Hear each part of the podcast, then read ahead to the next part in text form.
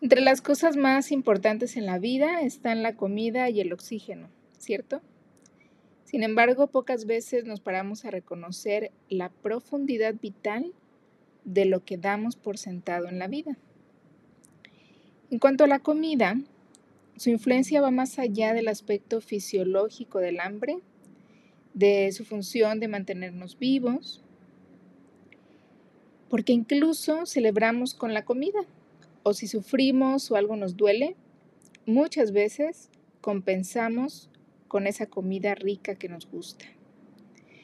¿Te habías preguntado alguna vez qué te están mostrando esas actitudes hacia ciertos alimentos, esos antojos recurrentes aparentemente insignificantes? Curiosamente, cada vez más niños y jóvenes se empiezan a sentir ansiosos con la comida desde temprana edad. Vamos aprendiendo a atacar a la comida, a castigarnos porque nuestro cuerpo no está en la forma en que debería.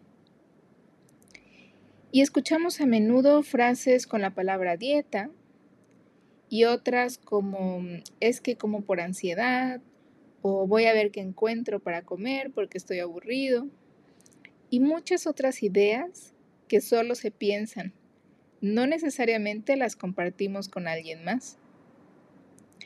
Todos hemos experimentado en mayor o menor grado alteraciones en nuestra relación con la comida. Cuando se te quita el hambre por alguna impresión muy fuerte, o más bien cuando te da mucha hambre porque te sientes bajo una presión muy grande. Así que no se necesita tener un diagnóstico como tal de un trastorno en la conducta alimentaria. Todos sentimos pensamos y comemos. Con eso basta. En este episodio te compartiré brevemente algunos aspectos que influyen en la alimentación y que puedes transformar en información valiosa sobre ti y de esa manera llevar una relación más tranquila con la comida, más en paz con tu cuerpo y enfocándote en la verdadera causa de lo que consideramos problemas. Las células de tu cuerpo tienen memoria. Los estímulos pueden entrar a través de los sentidos. Hay ciertos olores, sabores, imágenes, texturas que despiertan esas memorias y a su vez estas pueden generar sensaciones agradables o desagradables, además de activar procesos fisiológicos como el hambre, la digestión, o incluso estrés o estado de alerta por percibir una amenaza, o la predisposición a sentir placer. Simplemente al, al oler alguna comida que te gusta mucho, puedes empezar a salivar en ese momento y ni siquiera la has visto ni la has probado. O puede que ni siquiera la vayas a comer, pero fisiológicamente tu cuerpo ya se preparó para ella. Hay otro aspecto, el aspecto mental, que tiene una influencia muy, muy grande en esta relación con la comida. El aspecto mental es el que nos va direccionando hacia lo que deberías o no deberíamos comer.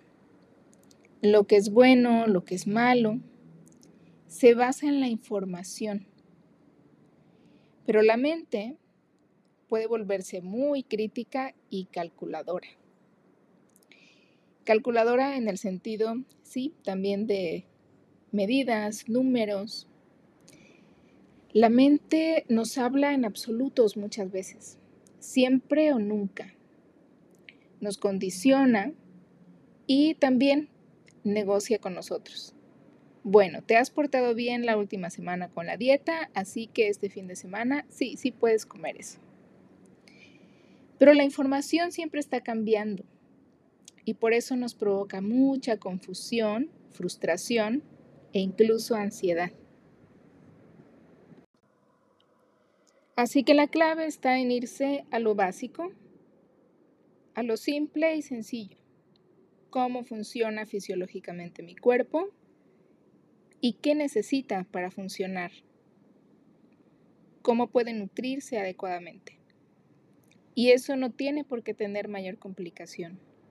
Y está bien si queremos apoyarnos en la ciencia, pero con este entendimiento de que es algo que va cambiando. Y más bien, definir cuáles van a ser esos filtros con los que yo voy a, recibir esa información y, más bien en convertirla en conocimiento. Pero eso también se va a ver influenciado por el autoconocimiento. ¿Cuáles son mis condiciones actuales, mis recursos, mis necesidades actuales? Y no tanto dejarnos llevar solo por lo que me dicen que es la, la forma ideal o adecuada en este momento. Otro de los aspectos que influyen en la alimentación, quizá lo has escuchado con el concepto de comfort food o hambre del corazón, es aquel aspecto que se basa en las emociones, en los recuerdos, en el amor más profundo, en el apego, en estas primeras relaciones que vamos teniendo con el mundo desde que somos niños. Y aunque no hay nada de malo en involucrar este sentimentalismo, esta parte eh, del corazón, comfort food, en nuestra forma de vida, hay que reconocer que también es un aspecto que está condicionado y su efecto es limitado. Aquí el detalle está cuando pasamos los límites internos y más bien volcamos ahí todos nuestros esfuerzos en solucionar inconscientemente el malestar. Y entonces es muy fácil caer en el círculo vicioso de siento algo incómodo debido a una emoción muy intensa. Por lo tanto, ¿cómo? No soluciona lo que siento, eso que comí, entonces como más. Y en un nivel más crítico, si esto continúa de manera inconsciente y nos quedamos como ahí en ese piloto automático, entonces también va a aparecer la culpa. Y la culpa naturalmente trae castigo. Voy a buscar una forma de castigo en mi vida, no necesariamente siempre de la misma forma, no necesariamente con la comida, no con restricciones. Se puede presentar en cualquier otro aspecto de mi vida. Y entonces me siento mal y vuelvo a comer. Siento este malestar otra vez, entonces vuelvo a comer eh, determinados alimentos. Eso no soluciona lo que siento, entonces como más.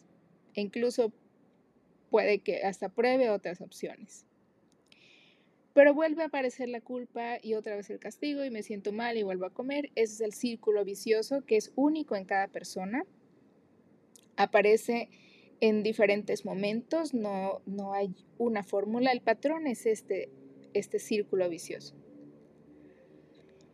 Y caemos en soluciones superficiales, únicamente sobre el síntoma. Empezamos a atacar a la comida, a saturarnos de información para saber qué comida es buena, cuál mala y, y las etiquetas y todo esto, que repito, no hay nada de malo en la información. Pero no es la, solución de la causa que me está llevando a esta alteración en mi relación con la comida. Incluso podemos llegar a, conceptualizar este diagnóstico como una adicción a la comida, comer por ansiedad. Sin embargo, cualquier adicción tiene la misma causa raíz independientemente del factor adictivo de la sustancia en sí, el aspecto fisiológico. La causa mental es la evasión de mi realidad. No quiero afrontar. Entonces puedes cambiar de, objeto o sustancia, pero la conducta adictiva se va a repetir. hasta que no resuelvas esa causa raíz, que es asumir la responsabilidad de tu vida, en términos bastante generales. ¿Cuáles serían entonces soluciones funcionales en esta situación? Si la comida es un espejo, entonces el primer paso que podemos realizar es transformar cómo la estoy viendo. Si antes la veía como el problema y nada más atacaba el, problema, supuestamente, y ahora transformo cómo veo ese síntoma y más bien le doy el rol de mensajero, naturalmente vas a dejar de ser tan duro contigo mismo cuando te sorprendas de nuevo en alguna de estas actitudes o comportamientos en relación a la comida, a tu cuerpo. Y más bien podrás reconocer que estás tratando de lidiar con ideas, con una emoción o una situación que te sobrepasa. Ya sea que la quieres evitar, que la quieres ocultar.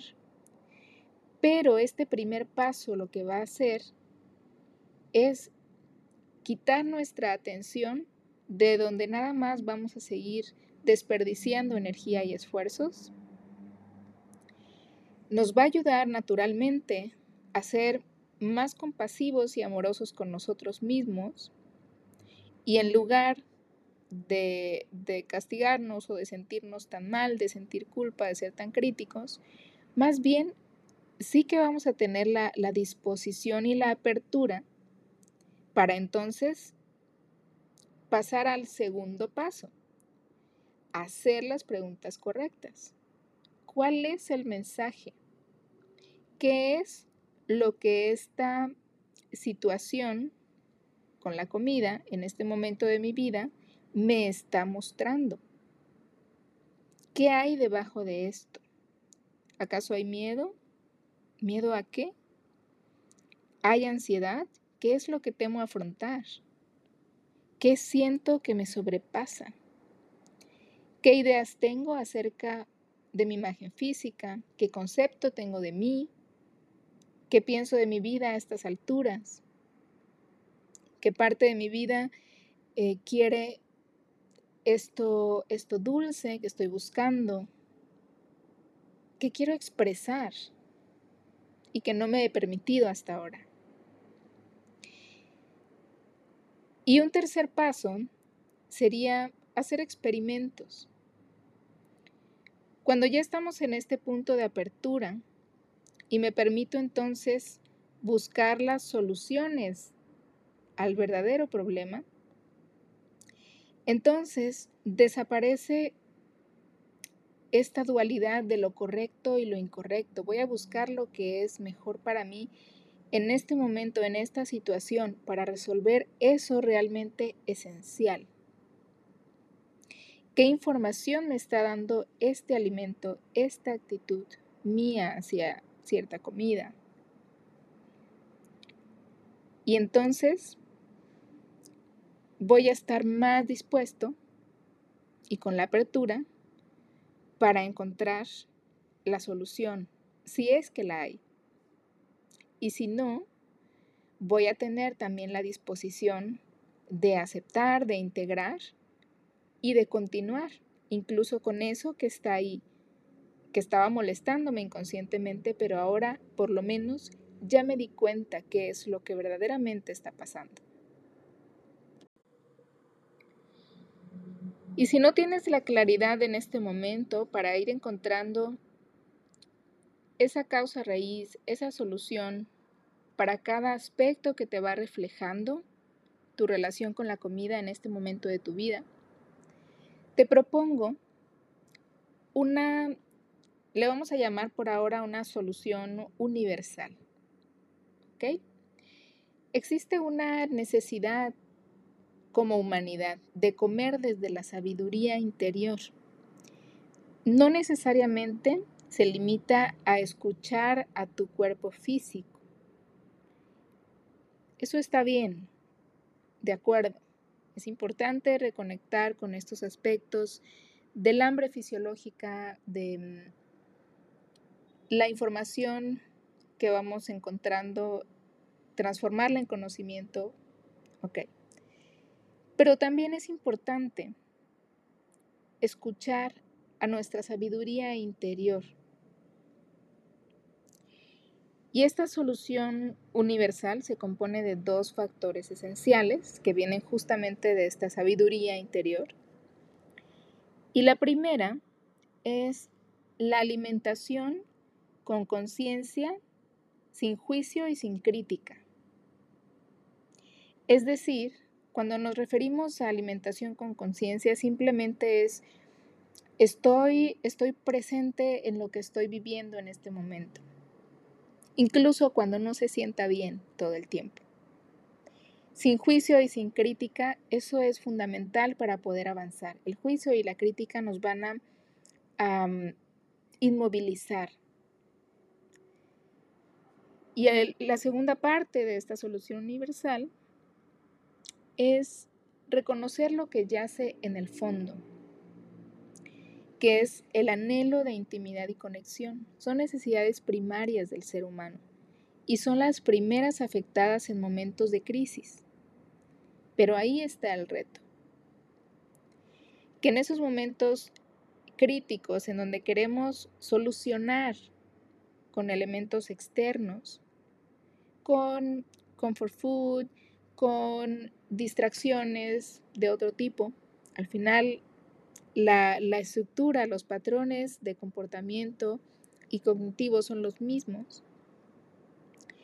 En esos momentos, el reto es hacer una pausa, frenar ese piloto automático, respirar. ¿Se acuerdan que al principio les decía que el oxígeno también es una de las cosas más importantes. Bueno, respirar, estar presentes de la forma más, más simple y conectada con, con esta parte vital de nuestra existencia. Y repite para ti, puedo escoger otras formas de regular lo que siento. Entonces el poder de decisión te conectará con tu naturaleza de libertad. Y entonces te vas a permitir ver posibilidades en lugar de problemas. Y entonces te vas a permitir pedir ayuda. Y entonces vas a estar en paz con lo que sucede, con lo que eres.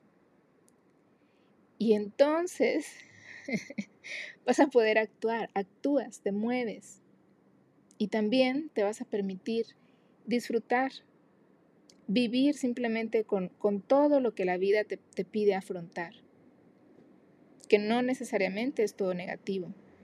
Más bien también hay que reconocer esas alegrías en la vida. ¿Qué comerías? ¿De qué forma? ¿Qué tanto te involucrarías en el proceso? ¿Cocinarías más? ¿En dónde comerías? ¿Con quiénes? ¿Cómo sería esa experiencia con tu comida diariamente si reflejara tu interior en paz, con confianza, sin crítica, afrontando valientemente lo que la vida te presenta, construyendo una vida divertida y rica en tu corazón, agradecido, reconociendo la belleza de la vida? ¿Cómo sería ese espejo?